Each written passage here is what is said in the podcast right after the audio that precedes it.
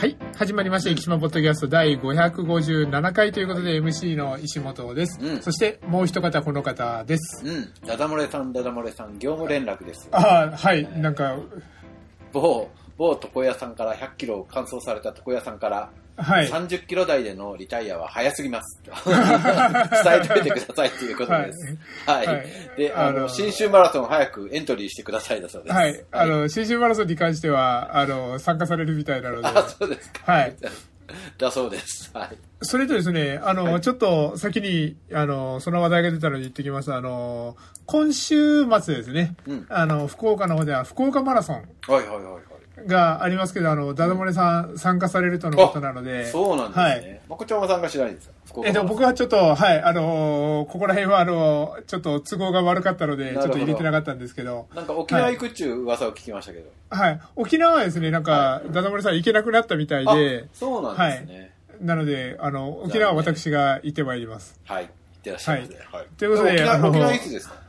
沖縄2月です。あ、なのでね。はい、今からちょっと、まあ、新春に向けて調整しつつ、まあ、2月に向けてっていうような感じでぼちぼち、はい、体を動かしていこうかなっていうような感じですね。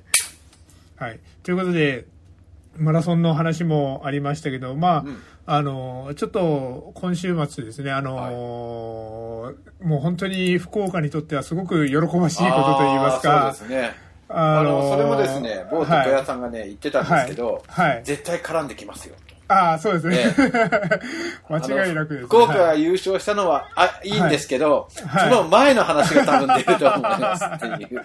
あ、のそうだよねって。はい。そうですね。はい。あの、そこは、あの、じゃあ、オチの話から先に、もう悲しい話から先にしようと思いますけども、あの、まあ、J1、J3、うん J1、J2、J3 ある中でサッカーですね。J1 と J3 に比べると、J2 はちょっとシーズンが終わるのが早いんですよね。なぜかというと、J1 に上がるために昇格プレーオフというものがありまして、トーナメント、3位から6位のうちのどっかが、あの、トーナメントをして昇格するっていうようなトーナメントがあるんですけど、それがあるので、あの、閉幕が早いんですけども、ということで J2 だけは、あの、来週、今週末か、今週末閉幕なんですけども、えっ、と、我らが大分トリニータ、えっ、と、先週末で、あの、今年、今シーズンは終わってしまいました。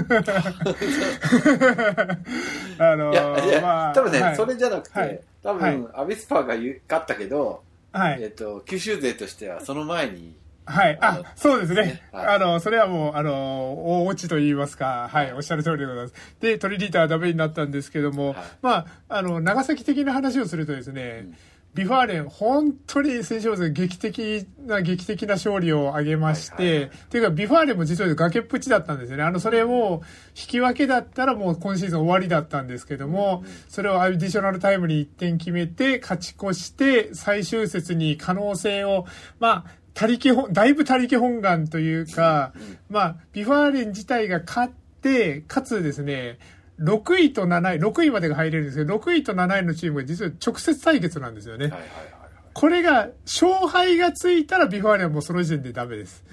で、その試合がドローで終わった場合、はい6位と7位がですね、そしたら8位のビファーレンが勝てばうん、勝ち点3を上乗せして、そして、あの、この6、7、8位のチームが全部並ぶんですね、勝ち点ではですね。ただ、あの、6位と7位のチームは、ドローだから得失点が上乗せができないんですよね。プラマイゼロなんで、ビファーレンが実はこの3チームの中で得失点が一番高いので、勝つイコール、まあ、あの、マイナスには絶対ならないので、なので、あの、ビファーレンは勝って、その6位、7位の甲府、山形がドローに終われば、6位に入って昇格プレーオフのトーナメントに参加することができると。はい。ということで、ビファーレンかなり、あの、他力本願ではあるんですけど、ビファーレンは可能性を残してますというような、はい。そんな中なんですけど、まあ、九州の J リーグ勢としては、あの、嬉しいと言いますか、まあ、あの、史上2回目ですね。2チーム目なんですね。2チーム目です。2チーム目ですね。はい。の、えっ、と、カップ戦、はい。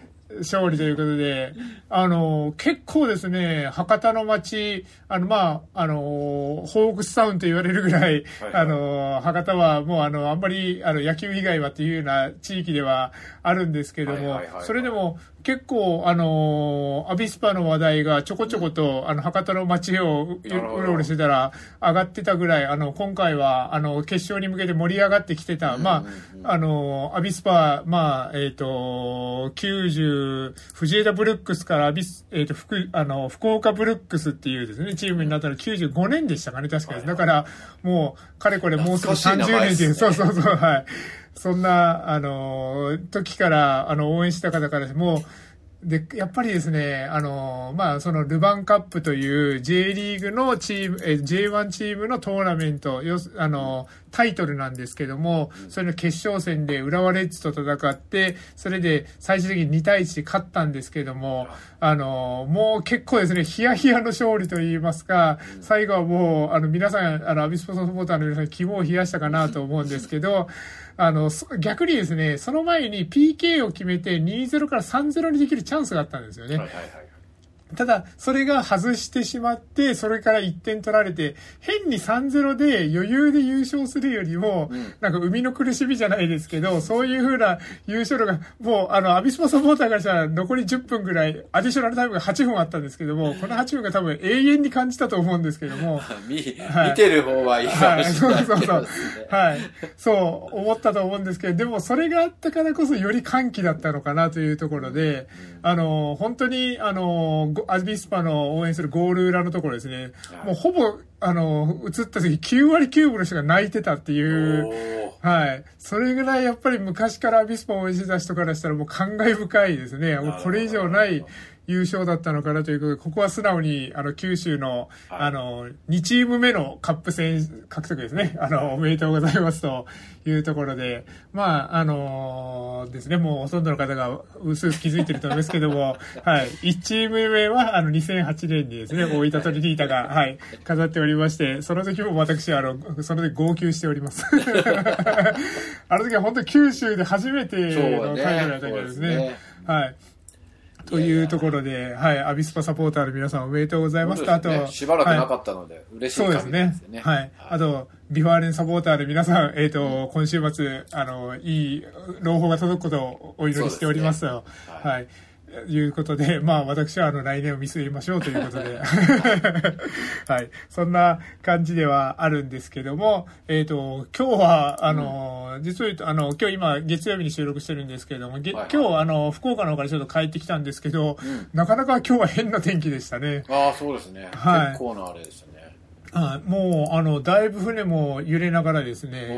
警報も出てましたもんね。はい。そして、えっ、と、たまあ、今回ちょっとスケジュール的にですね、たまたま、あのー足部から行って足部からに帰ってくるっていうスケジュールをしてたんですけども、はいはい。あの、それが、そう、こうがそうし、こうそうしたというか、その後の便も、あの、ゴーノラから足部に変わってたので、これゴーノラしてたら、自分はあの、あのー足部についてゴーノラまでどうやって帰ろうかなって、うんとほり、はい、狂ったと思うんですけど、そこがラッキーだったなと思いながら足目に帰ってきたんですけども、い。それで、てこてこあの、車のところまで歩いてたらですね、はいこの、あの、暴風の中ですね、あの、まあ、確かに多少は暖かかったところあるんですけども、あの、ハーフパンツの男性の方が後ろからつけてきててですね、あの、よく見たら、あの、ゴーロ落語から出港して足目に帰ってきてしまったあの、ダダ漏れさんが、はい、あの、たまたま同じ船に乗ってたみたいあ、で、そうだ、よかったですね。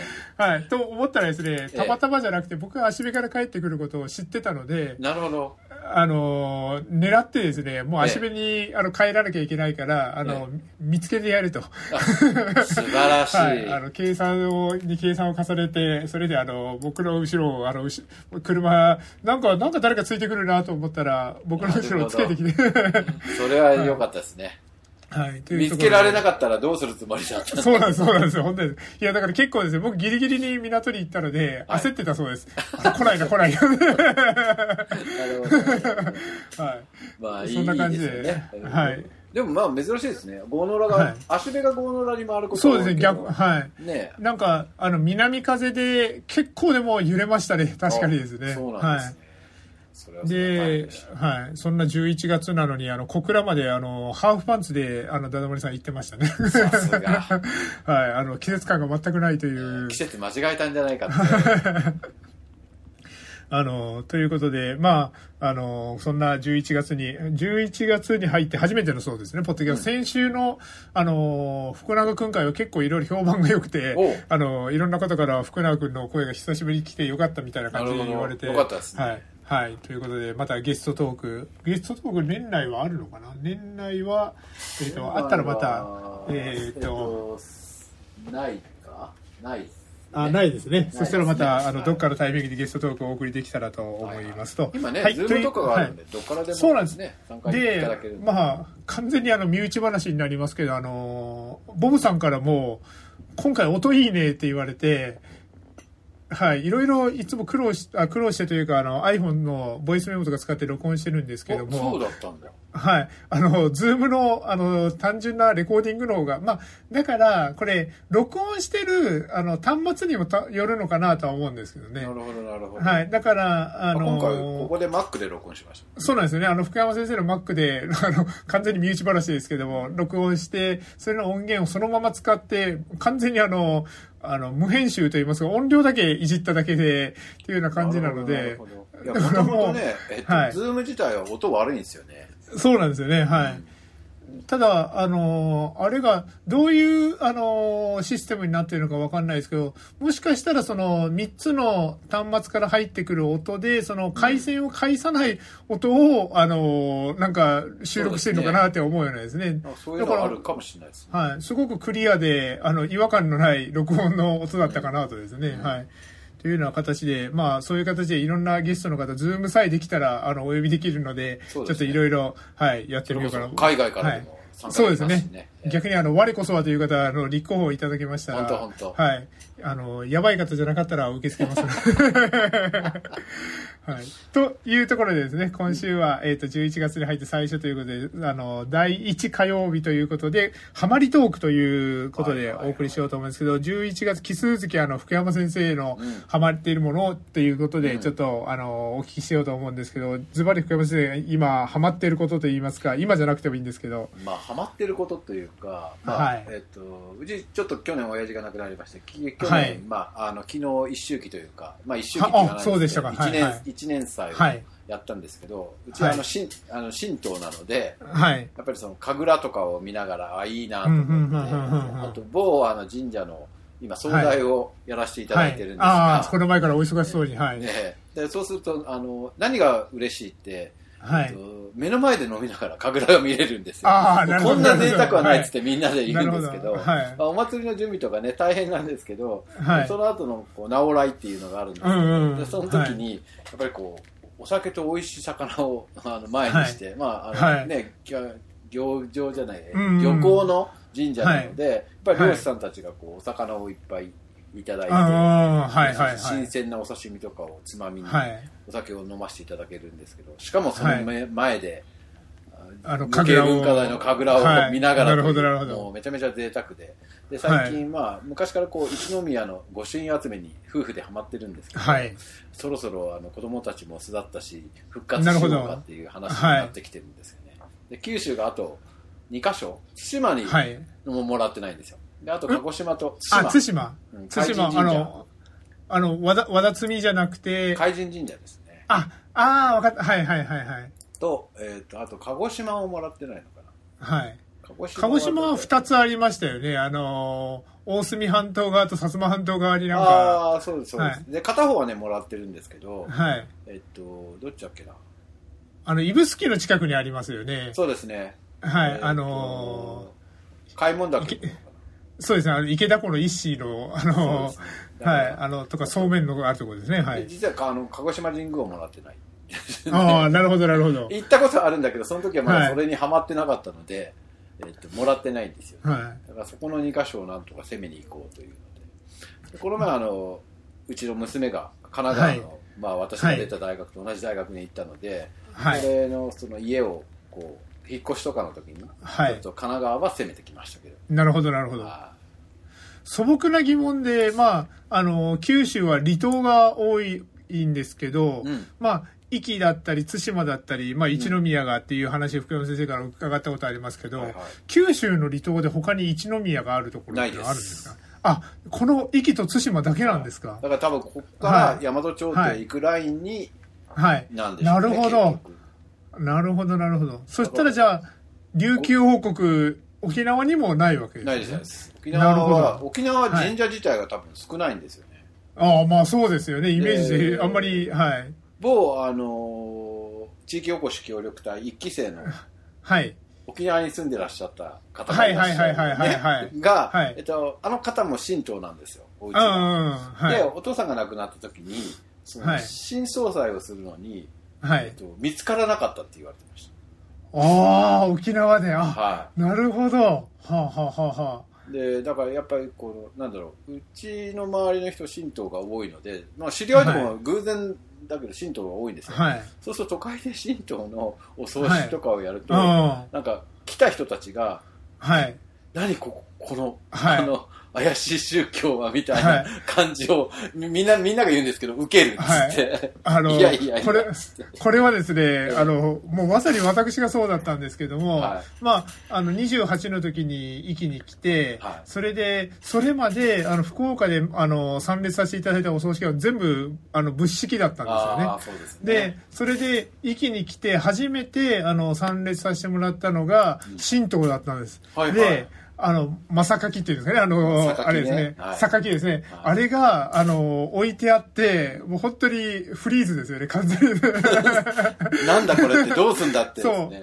う。んななんかさっきちらっと見た時なんかこれをなんかさっきの人あの回してたようななんかしてたようなとかなんかそうそうそう。そんな思いながら完全にフリーズであのもうその時はもうもう素直に「すいません僕あの初めてなんです」って言ってその場でそうですね。はい、教えてもらいました。普通なんかこう、神道の時って始まる前に、はい。あの、こうやってやってくださいみたいな、こう、最上の人とかがね、あの、知らない人が多そうだったら、やってくれるんですけど、なかなかびっくりしますよね。大体みんな、はい皆さん言われますね。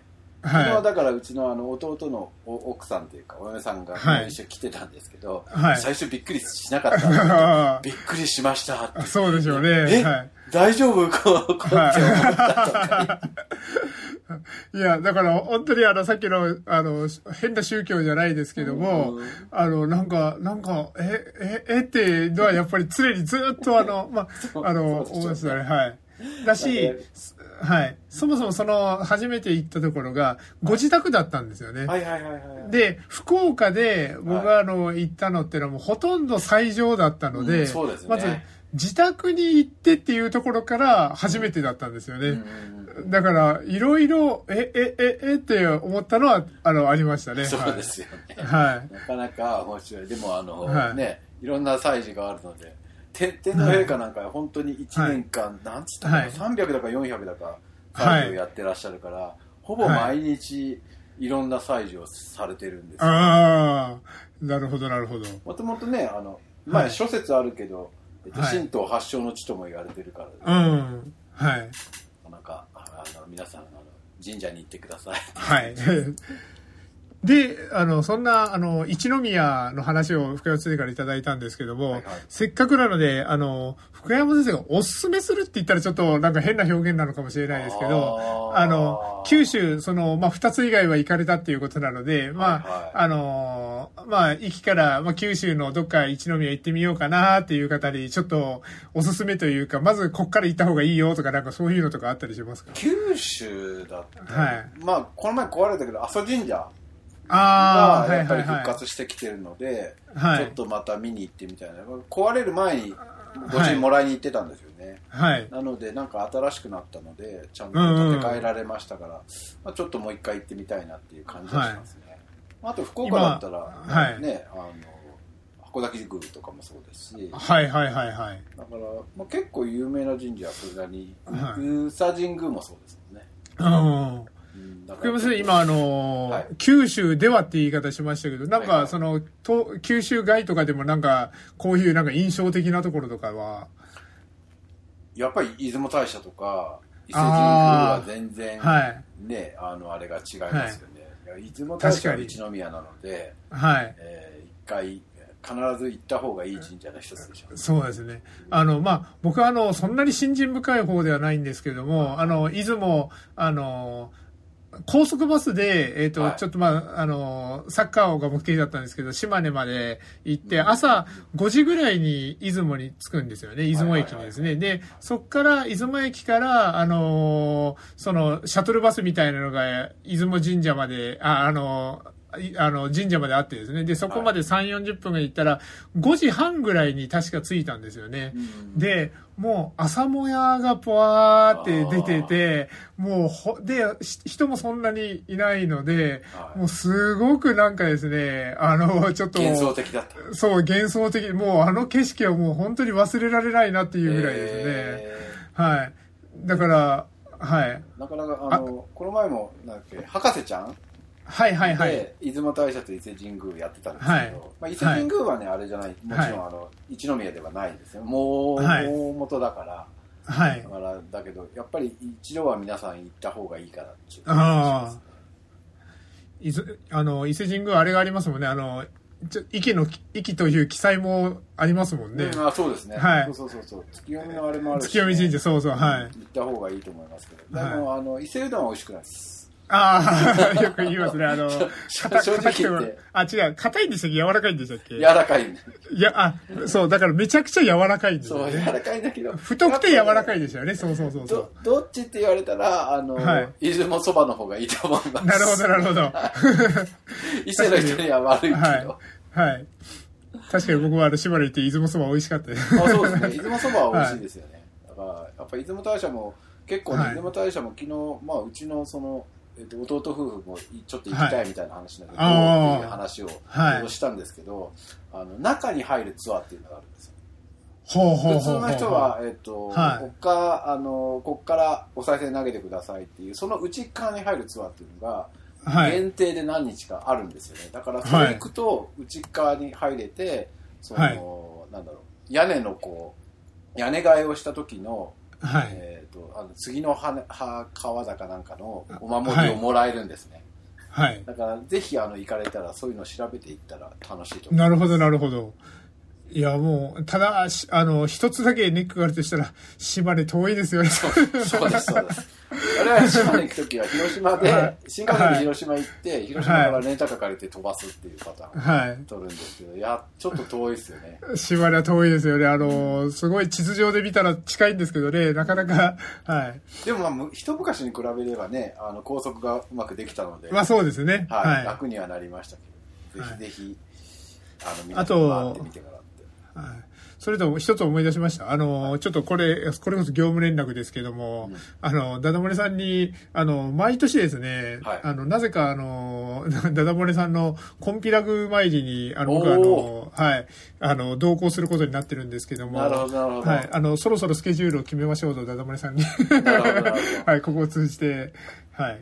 コンピラさんの階段は登りやすいよ。あの、あれの方が登りにくい。あの鏡岳神社の方が、ああ、なるほど。あ、ええコンピラさん以上ですか、鏡いやいや、登りにくいですよね。はいええちょっとはい息の皆さん一度は登ってください。はい。ちょっと、はい。今度挑戦してみたいと思います。はい。はい。というところで、深山すずのハマりトークということで、ありがとうございます。結構、はい。あの、時間いきましたので、そしたらこの辺からニュースの方に行こうと思うんですけども、ちょっとこれは、あの、ぜひちょっと紹介しておきたいなというところで、ニュースというよりかですね、あの、皆さん、キャンプファイヤーという、あの、うん。サイトはご存知でしょうかとはいうところで、あの、まあ、クラウドファンディングというですね、あのーのサイトになるんですけれども、その中に、あの、気になるクラウドファンディングがありましたということで、はい。生き焼酎、開発30年、長崎県内でしか飲めない幻の麦焼酎、海ガラスを全国に届けたいということで、はい。あのー結構最近、あの、お土産物、大丈夫。はい。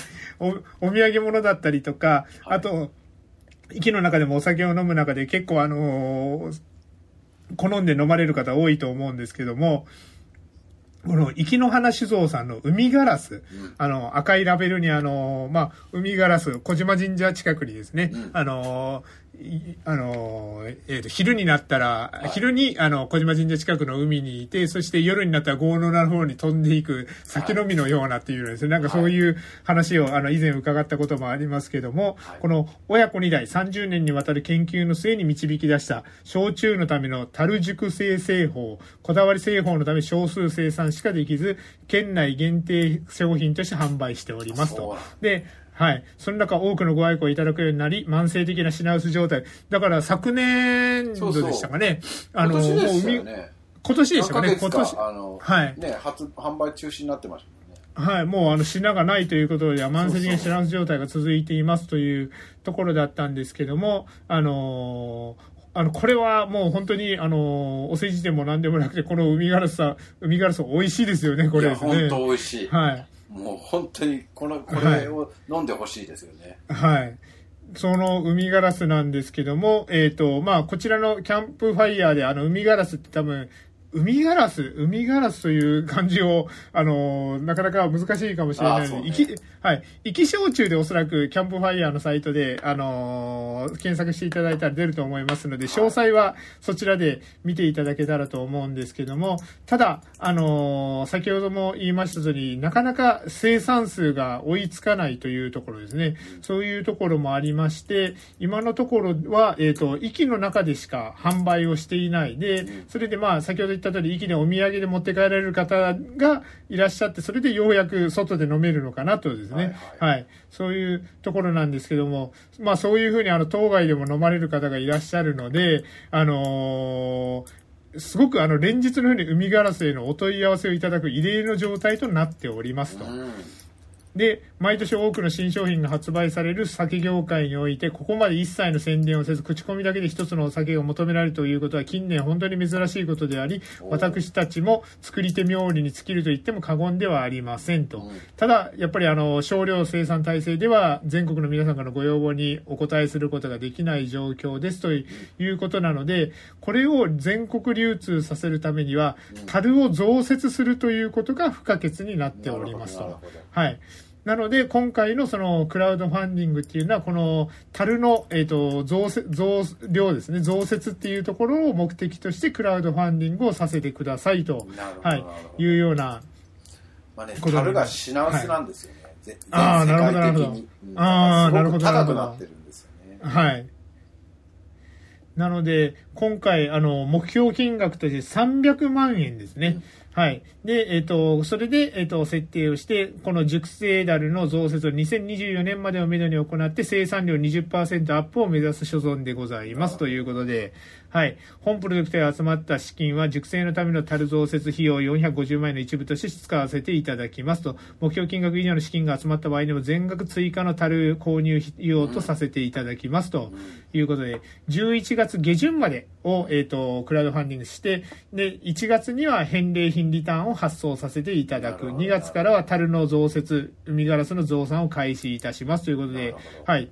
今、あの、返礼品という話がありましたけども、返礼品は、えっ、ー、と、こちらは、えっ、ー、と、返礼品は、あの、まあ、いろいろありますね。海ガラス自体を、えっ、ー、と、返礼する場、一升瓶だったり、720ミリ瓶だったりとかもそうですし、カスケもついてくる、あの、セットだったりとか、はい。生野花さんのお酒がもろもろついてくる、あの、セットだったりとかですね、いろんな、これあの、ちょっと、あの、10万円のプランであの、前掛けと、あと、海ガラス720ミリ12本、そして生き牛ステーキ1キロとか、ね、そういう、はい、のもあったり、前掛け欲しいね。はいはい。すでにこのプラン、あの、10人までなんですけど、2人支援をされている方がもうすでにいらっしゃるということで、はい、はい。はい今のところまだあの、残り24日というところで、まだあの25%というような支援金額みたいですので、もし我こそはという方、まあ、さっきあの10万円のプランとか言いましたけど、3000円からのプランもありますので、もしあのちょっと興味のある方、そして海ガラス当該でも飲みたいよとあの思われている方はですね、はいはい、ぜひあのこちらのクラウドファンディング、ちょっとキャンプファイヤーのサイトで、生き焼酎で検索していただいたら出ると思いますので、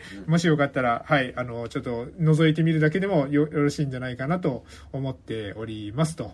そして、えっ、ー、と、ちょっと微妙にあと1分になったので、うん、えっ、と、そうですね、えっ、ー、と、そうですね。なんか、じゃあニュースはちょっとなので、えっ、ー、とちょっと中途半端に、はい、終わってしまいましたけど、来週ですね、はい、ちょっと、あの、あんまりしたことないです来週は地元検証コーナー、いきくんということで、この1ヶ月で気になったいきネタをテーマにということなんですけども、うん、今のところネタが全く決まっておりませんということで、この1ヶ月で気になった何でしょうね。なんかありますかね。うん、ああ、はい。ミシュランか。あ、なるほど。あの、福山先生からちょっと記事をいただいております。あ、なるほど。そしたらじゃあ、それをちょっと来週ですね。あの、ミシュラン、あの、ミシュランに載ってる、あの、5、6店舗はどこなのかっていうところをですね、検証するというですね、そんなコーナーにしてもいいかなと、はい、思いますと、そういう話をしてたら、あの、時間が来ましたので、今週歴史版ポッドキャスト、この辺で終わりたいと思います。